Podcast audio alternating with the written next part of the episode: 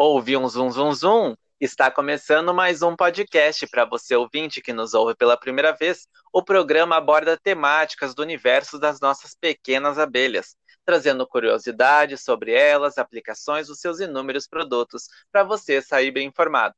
No programa de hoje, vamos conversar sobre aplicações dos resíduos da extração hidroalcoólica de própolis, dos tipos verde e marrom, no qual avaliam o efeito desses resíduos sobre o desenvolvimento de bactérias, gram-positivas e gram-negativas. Para essa conversa, convido a entrar na roda Letícia Rinaldi de Caires, estudante de graduação da Química da PUC Paraná. Muito obrigada pelo convite, João, e pela abordagem muito importante, a microbiologia. Então, para iniciar a conversa, você poderia primeiro explicar alguns conceitos importantes?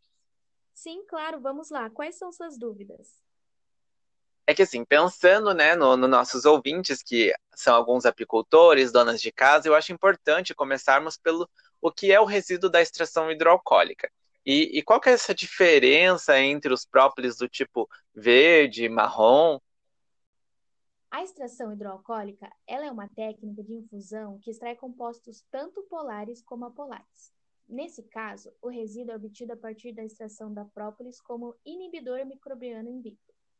Essa própolis ela é feita pelas abelhas a partir das resinas que colhem na vegetação onde vivem e tem como objetivo proteger a colmeia. E ela pode variar de cor, aroma, nutrientes, de acordo com a sua origem botânica. E existem duas própolis. Então, a marrom ela é conhecida como tradicional ou própolis comum. Ela é considerada um antibiótico natural que atua destruindo as bactérias nocivas ao organismo e mantendo-as benéficas ao contrário dos antibióticos. Ela também vai fortalecer o sistema imunológico e sua ação estende-se ainda a fungos e vírus, como por exemplo da herpes e da gripe. Já a própolis verde, ela é a mais valiosa do mundo e é possível comprovar a presença de propriedades antioxidantes, anti-inflamatória, cicatrizante, anestésica, imunoestimulante e entre outras, além dela ser exclusiva do Brasil. Nossa, entendi. Então, tudo depende muito de qual é o tipo da espécie, da planta, da flor que as abelhas vão pousar e fabricar. E, e esse processo também é muito diferente. E, e, pensando neste estudo que estamos conversando, o, o que seria o efeito de inibição do desenvolvimento de bactérias? Afinal, a gente só, só entende de abelhas.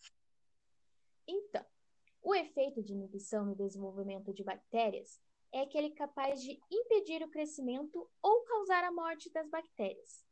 E elas podem ser classificadas como bactericidas, quando elas causam a morte da bactéria, ou bacteriostáticos, que promovem a inibição do crescimento microbiano.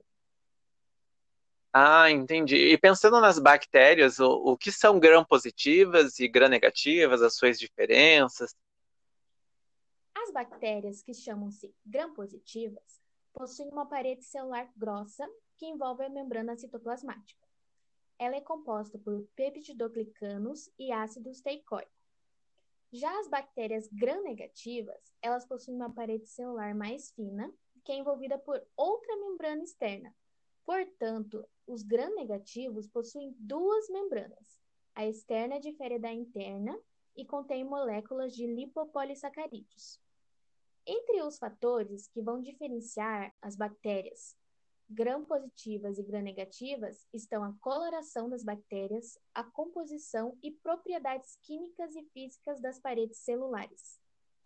Ah, entendi. É que também, né, quando, quando se pensa em bactérias, né, que são menores que as nossas abelhas, já causam medo, porque algumas delas causam doenças, algumas coisas assim, são patogênicas. E, e quais, então, que, que esse estudo apresentou a maior inibição? No estudo, o resíduo da extração da própolis marrom apresentou maior inibição para estapilococos intermédios mas somente nos tratamentos com 0,5 e 0,25 gramas de resíduo. Enquanto que para as outras concentrações de resíduo, a atividade antimicrobiana se equiparou nas duas bactérias gram-positivas, que são as Staphylococcus aureus e Staphylococcus intermédios.